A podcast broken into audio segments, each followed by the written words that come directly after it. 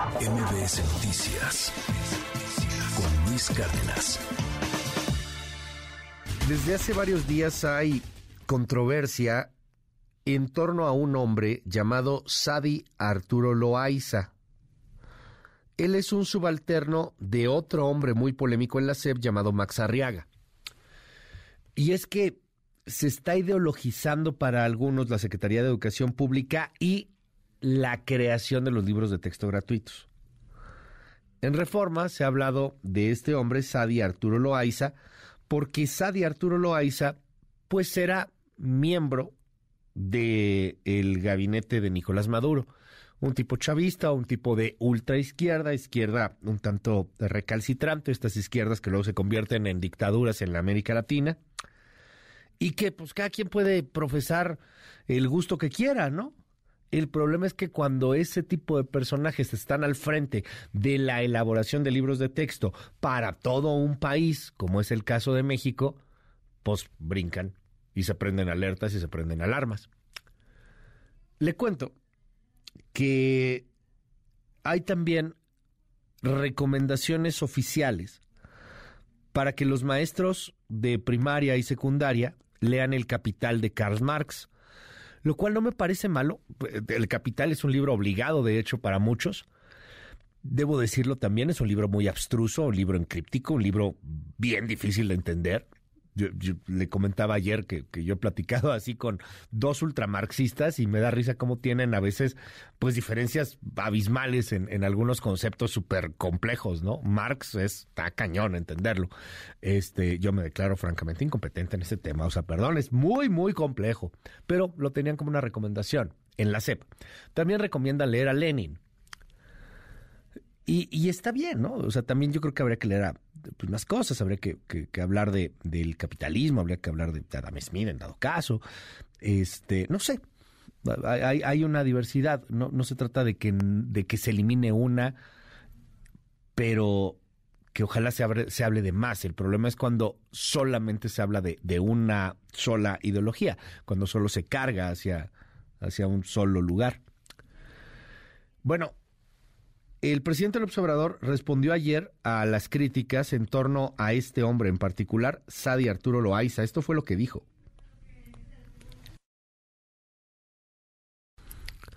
Por ahí de lo que señalaba el presidente Andrés Manuel López Obrador, cuando dijo ayer jueves que es una politiquería las críticas que han surgido. Es politiquería eso. Es que se tienen aquí en la SEP muchísimos, todos mexicanos. Una golondrina no hace verano. Pero entonces, o dos. Nombrar no es politiquería del conservadurismo. Es, igual que este. Ya nos vamos a volver Venezuela, ya nos vamos a volver Cuba. Tengo en la línea a Marco Fernández, él es investigador de México Evalúa. Y bueno, Marco, te aprecio que nos hayas tomado la comunicación para platicar de este y otros temas en torno a la educación en nuestro país. ¿Cómo estás? Buenos días. Hola Luis, muy, muy buenos días, muchas gracias por el espacio. Oye, sí es de preocupar, o, como dice el presidente, pues una golondrina no se verá, no es una exageración, también estamos bien polarizados. ¿Qué opinan en México Evalúa de este tipo de perfiles y de los cambios en la currícula que se están haciendo en los sistemas de educación, particularmente primarias y secundarias? Pues mira, Luis, eh, lo que hemos eh, venido documentando, eh, pues ya por, por mucho tiempo, es que en el sistema educativo mexicano, incluso previo a la pandemia, hemos tenido una crisis importante en términos de desigualdad de acceso a las oportunidades educativas. Simplemente para ilustrar, de 100 chicos que entran, por ejemplo, a la primaria, solo 26 van a terminar sus estudios universitarios. En el camino hay lamentablemente muchas fugas eh, de chicas, chicos que abandonan sus estudios y que eh, eso eh, pues merma sus posibilidades de desarrollo, de aspirar incluso a, mejores empleos. También teníamos un problema serio de aprendizajes de las partes incluso básicas de comprender lo que uno lee, de poder utilizar las matemáticas para la resolución de problemas. Llega la pandemia y estos problemas se profundizan y las desigualdades aumentan en todo el mundo, pero en México en particular, porque... Ay, se me cortó la comunicación. Bueno, a ver si le podemos volver a marcar a Marco Fernández, eh, el investigador de México Evalúa. ¿Qué opina usted? 5571-131337, abierto absolutamente para todo el auditorio. ¿Cómo está la educación de sus chavos? ¿Cómo les afectó o no la pandemia? Hubo, y creo que ahí se marcó mucho el privilegio de, de clase, porque sí hubo, por desgracia, chavos que pudieron más o menos seguir con sus estudios por lo regular en escuelas privadas. En escuelas públicas se sintió y se resintió bastante. Esto dicen los datos, pero yo lo que quiero es conocer su experiencia particular. 55 71 13 13 37. Perdóname, querido Marcos, se nos cortó aquí la comunicación. Nos decías, oye, me quedé nada más ahí con un dato, si no lo puedo repetir. De 100 chavos que, que entran, ¿cuántos son los que, los que terminan? De 100 chicos que eh, comienzan sus estudios en educación primaria, solo 26 van a alcanzar terminar sus estudios universitarios. Y como decía, el problema fue que llegó la pandemia y estas problemáticas de desigualdad en aprendizajes y en oportunidades educativas se pues profundizaron de manera sustantiva en general en el mundo hubo muchas afectaciones, pero en México fue de los países que en particular hubo más, porque con toda franqueza, la autoridad hizo muy poco para realmente garantizar el derecho, el ejercicio del derecho de la educación en nuestro país. No hubo, y ahí los eh, docentes que nos estén escuchando no me van a dejar mentir, no hubo dinero alguno para poder facilitar el contacto de ellos con sus estudiantes y como decías tú ahorita, muchos lamentablemente no tenían las oportunidades del Internet, por ejemplo, para tener esta retroalimentación constante que es fundamental del docente para poder aprender.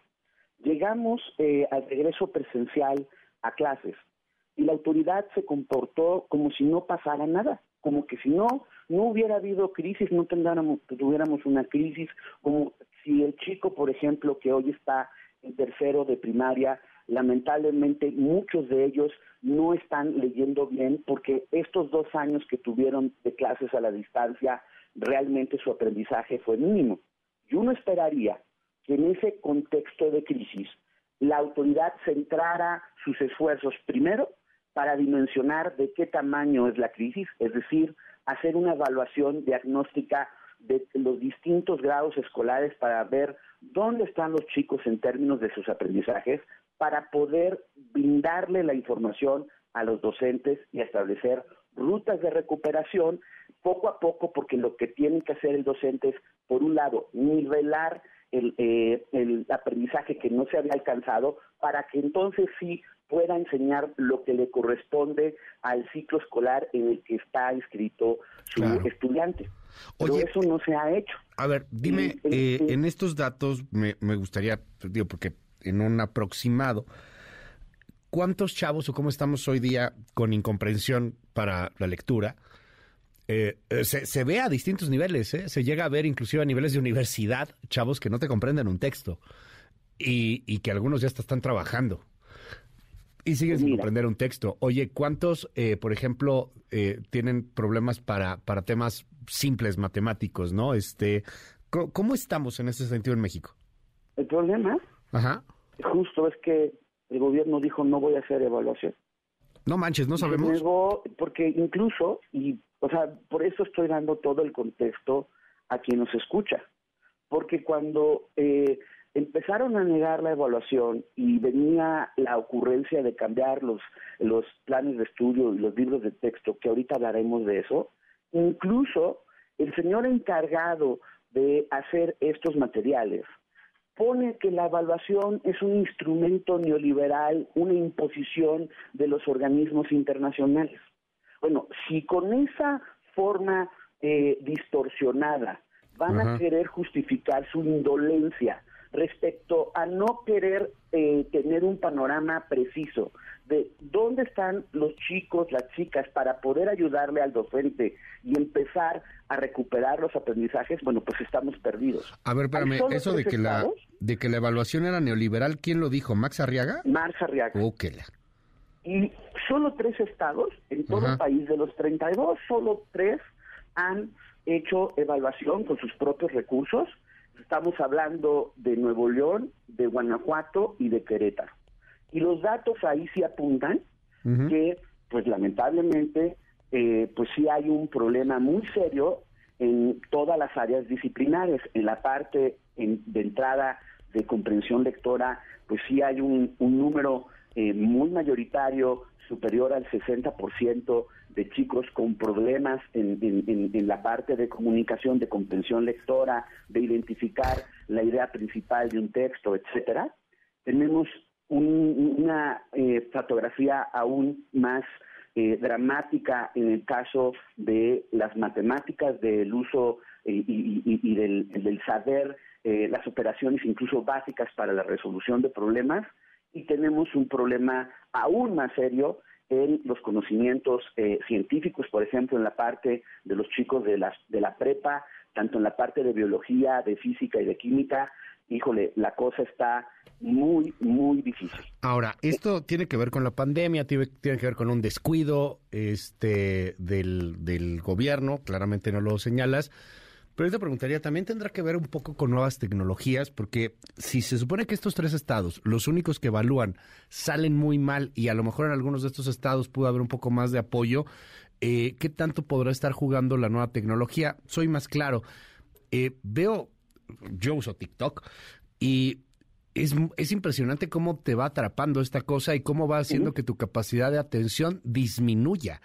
Si antes podíamos tener, no sé, una capacidad de, de, retención o de, o de atención de algo que sucedía de un minuto, ahora creo que no la tenemos ni de 20 segundos. O sea, la cosa también en torno a la hiperestimulación que se está viviendo pues, pues está afectando, supongo, a la juventud y a la educación, más allá del tema del gobierno, o no se ve tanto? ¿Cómo, cómo lo perciben en México Evalúa, querido Marco? Mira, por eso decía que antes de la pandemia ya la cosa estaba difícil, y estaba difícil desde los gobiernos anteriores. Esto no solo comenzó con el gobierno de Morena, sino ya eh, las evaluaciones internacionales y nacionales, cuando sí se hacían, eh, apuntaban a un problema eh, de esta naturaleza en eh, tanto en gobiernos del PAN como en gobiernos del PRI. El problema fue que cuando llegó la pandemia, por eso mencioné, este, este, esta problemática se profundizó. Veníamos mal y ahora estamos sustantivamente peor. Entonces, uno esperaría que un panorama de esa naturaleza, de emergencia, pones toda tu energía para tratar de empezar a enderezar el barco, que no se te hunda un Titanic educativo, porque además tú debes de aspirar, todo gobierno, pero máximo un gobierno que dice estar preocupado por los pobres, de poner al centro la educación como la política por excelencia, justo para atender tanto el problema de pobreza como de desigualdad. Pero no, lo que ha hecho esta administración es, por un lado, estar eh, desdeñando el apoyo a los docentes, el capacitarlos para, por ejemplo, ahora ha surgido además una problemática mucho más visible que es la socioemocional. Si tú platicas con docentes, te van a platicar cómo hay lamentablemente varios de sus estudiantes o que están enojados o que están tristes, que les está costando ahora que el regreso presencial la parte de interacción con sus propios compañeros o en el aula. Y eso impacta en el aprendizaje de los chicos. Por lo mismo, tú tienes que ayudarle al maestro a tener herramientas para poder contener emocionalmente al chico. Entonces, ahí deberían de estar las prioridades, pero no. Lo que hacen estos señores es, por un lado, recortan los recursos para la capacitación, a pesar de que en campaña se llenaron la boca haciendo politiquería, usando el lenguaje del presidente, de que iban a revalorar a los docentes. Y pues ustedes vean este, las redes sociales y lo que hicieron fue tomarles el pelo a los docentes. Primera situación. Segunda situación, sea, llega este, esta idea de vamos a cambiar en plena crisis los, este, los planes de estudio. Y todavía lo anuncian con bombo y platillo hacia, eh, hacia eh, finales del, del, año pasado. Y resulta que no los tienen eh, terminados, que lo están haciendo al vapor. Y tan lo están haciendo al vapor que con una irresponsabilidad mayúscula mandan los materiales de que van a discutir los docentes para empezar a tratar de entender los nuevos planes de estudio el 16 de diciembre, el último día laboral este, antes de las vacaciones de fin de año. Y informan a los, a los eh, eh, supervisores, a los inspectores, a los directores, literalmente en vacaciones, para ver cómo el docente de cada escuela, estoy hablando en este caso de las primarias y las secundarias, trata de entender qué va a hacer en la semana, en la primera semana de, del año para supuestamente tratar de empezar a capacitarse. Obvio, el docente estaba muy irritable porque dice, yo tengo un problema ahorita en el aula con mis chicos y me están poniendo esto que está hecho al vapor.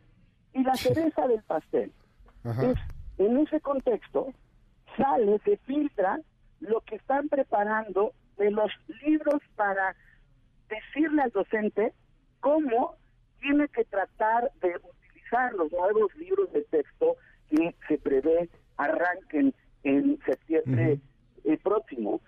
Y ahí, pues, déjenme, por ejemplo, leerles solo una de las preguntas de eh, supuestamente para detonar el diálogo entre docentes y su reflexión y díganme qué tiene que ver eso con tratar de que los chicos aprendan mejor. Dice eh, una de las preguntas del texto eh, de la SED. Desconoce que bajo un modelo neoliberal solo son promesas populistas, proselitistas, las ideas de democracia, movilidad social, estabilidad económica, servicios educativos y culturales equitativos? ¿Qué, qué, qué? A, ver, a, ver, a, ver, aguántame tantito. Marco, ¿eso que le están preguntando a los maestros? Esa es una de las varias preguntas. O sea, al maestro le hacen una pregunta y le dicen... Es que siento que siento que es interrogatorio de, de penal. Vamos a reflexionar para poder este, eh, ver la parte educativa y de las preguntas que proponen para detonar el diálogo es una de ellas.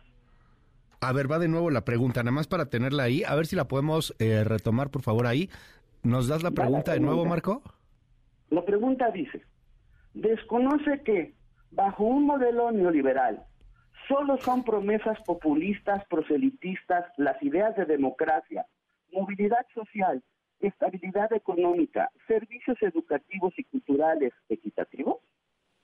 Órale y si, y si, y si lo desconoces... es hacer politiquería, que el presidente mejor primero vaya y se informe. Cuando él dice politiquería, politiquería es decirle al docente que lo va a revalorar y recorta el, recurso para la capacitación. Ahora. Politiquería es decir que no hubo afectaciones educativas. Eso se atrevió a decir en una mañanera en diciembre. Sí. Pues, pues sí, porque como su hijo está en una escuela privada, seguramente él no se enteró de pues esas afectaciones sustantivas en el aprendizaje que han tenido los chicos, tanto en las públicas como en las privadas. A ver, por lo que me, narras, Marco, eh, también se siente pues una poca capacidad, me, atrevo a decir un tanto una ineptitud eh, de, de las autoridades educativas, ¿qué tanto riesgo ven de ideologizar? O sea, porque pues tampoco puedes ideologizar al cuarto para las seis, ¿no? O sea, así como que tienen esta intención y hablemos de Chávez y hablemos de Lenin y, bueno, pues pidámosles que lean a Marx. De, verdad leer a Marx a mí se me hace súper complicado, inclusive para los expertos en Marx. Eh, pero ¿qué tanto realmente lo pueden aplicar? O sea, ¿qué, ¿qué tanto riesgo hay de que los chavos se ideologicen y terminen y terminemos siendo como Venezuela o Cuba? O más bien esto pues es puro, es puro choro, es, puro rollo y al final pues, no, no está sucediendo nada. O sea, están más, más preocupados en esta ideologización que tampoco está saliendo bien y, y lo que está generando es eh, pues una ineptitud generalizada y la formación de cuadros y de estudiantes que serán eh, pues adultos muchísimo menos capaces cuando llegue el momento de que se incorporen a la chamba. Pues mira, creo que el gran problema se llama indolencia por parte de la autoridad respecto al tema educativo. La educación no es una prioridad realmente para, para este presidente. Y el problema, y es ahí donde, disculpen si soy políticamente incorrecto, es que como sociedad se lo hemos permitido. No exigimos que el derecho a la educación se ejerza, se defienda. No es una dádiva, no es un favor, no es por buena onda, está en la Constitución, pero eso implica estar reclamándole a la autoridad, tanto federal como de los estados que se están haciendo guaje, para decir, no, no es aceptable, por ejemplo, que tengamos la última cifra, vamos a ver las nuevas cuando saquen la estadística educativa, pero la última cifra que se tenía disponible hablaba de una caída de 1.600.000 estudiantes en todos los niveles educativos. Eso es un drama mayúsculo para todo país, porque muchos de estos chicos no van a regresar a las aulas. Y si no tienen una educación eh, que les permita transformarse como ciudadanos, que les dote de los conocimientos, las habilidades, las competencias para poder integrarse eventualmente de manera eh, exitosa al mundo laboral, vamos a tener más problemas de pobreza, más problemas de desigualdad. Pero otra vez, incluso el término, perdón, nada más, el término competencia, dice el señor Mars Arriaga en su presentación de los planes de estudio, que eso es un término neoliberal, que eso es mercantilizar a la educación. Yo le pregunto a quien nos está escuchando, cuando estuvo estudiando lo que lo, diferente que haya alcanzado a estudiar. En verdad, el tratar de adquirir conocimientos para ser mejor persona y para poder eventualmente conseguir una chamba, eso es mercantilizar la educación. Oye, esta indolencia, Marco, se traduce también a una sociedad, por lo que escucho, ¿no? O sea, porque hay una marcha para defender al INE, no hay marchas para defender a la educación. O sea, hay marchas de los maestros, todo este rollo, lo cual hemos hablado, pero la sociedad no está muy metida en el tema. Lo que acabas de decir, yo, yo sí lo remarco, o sea, lo pongo ahí con mayúsculas.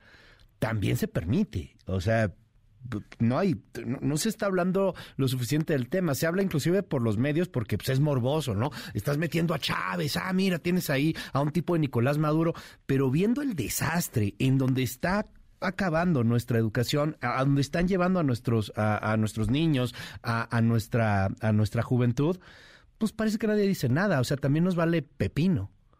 La neta. Lamentablemente sí. Y no es solamente los de la mayoría eh, que atienden en las escuelas públicas. También ocurre en la parte privada. O sea, cuando el año pasado, por ejemplo, la autoridad extendió el ciclo escolar un mes más para tratar de empezar a tener tiempo adicional eh, y empezar a revertir la pérdida de aprendizajes. En muchas escuelas eh, privadas lo que hicieron fue simular e incluso unos de todas maneras adelantaron las vacaciones.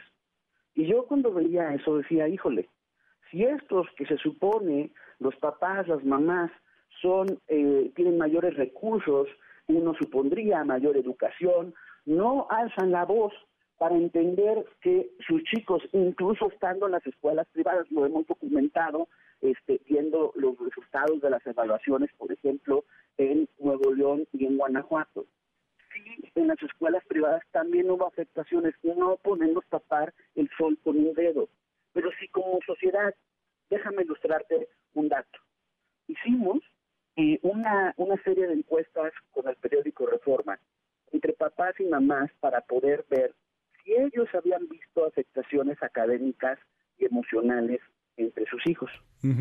80% dijo que sí. Luego le preguntamos, oiga, la escuela eh, de donde va su hija, su hijo, está atendiendo, este, este, está haciendo acciones para tratar de recuperar los aprendizajes, solo 50% dijo que sí. Ante ese escenario, les preguntamos, oiga, ¿usted estaría dispuesto a extender, por ejemplo, la jornada escolar, a cortar las vacaciones? Solo 22%. Oiga, podemos tener clases dos sábados para tratar de empezar a tener tiempo extra, 8%. La mayoría cree, vive en la ilusión de que en el mismo tiempo en el que están ahorita viendo sus chicas, sus chicos, van a aprender lo que no aprendieron en dos años y además van a aprender lo que le corresponde al ciclo escolar en el que está. Perdón, eso es vivir en la ilusión y no entender, no defender el derecho de la educación de sus hijas, de sus hijos, de sus nietas, de sus nietos, de sus sobrinos. Claro. Te aprecio mucho, Marco Fernández, que me hayas tomado la comunicación y que podamos platicar así de manera franca en este espacio. Y pues vamos a seguir muy de cerca el tema, más allá del morbo ideológico y de que Chávez, etcétera, o sea, las condiciones reales de la educación en el país pareciera que el problema no es que se ideologice y que, y que los chavos terminen siendo comunistas, socialistas, lenistas, marxistas. No, hombre, o sea, la bronca es que aprendan a leer, ¿no? O sea, de ese tamaño está, y me quedo con la palabra, la recalqué, la indolencia del gobierno y de la sociedad mexicana frente a su educación, frente a su juventud, frente a su niñez. Está cañón lo que nos dijiste. Gracias, Marco. Gracias, Luis, por el espacio y en verdad eh, ojalá puedan estar insistiendo que la autoridad de la cara, que no juegue la del avestruz, que dé las entrevistas la secretaria, los subsecretarios, que nos digan en verdad por qué no quieren evaluar, por qué no han hecho, qué acciones específicas han hecho para recuperar a esos miles de jóvenes y de niñas que abandonaron la escuela. Basta de dejarles que se hagan guaje y que estén diluyendo su responsabilidad. Mil gracias. Es Marco Fernández, investigador de México Evalúa. Buenos días, Marco. Gracias, buen día. MBS Noticias con Luis Cárdenas.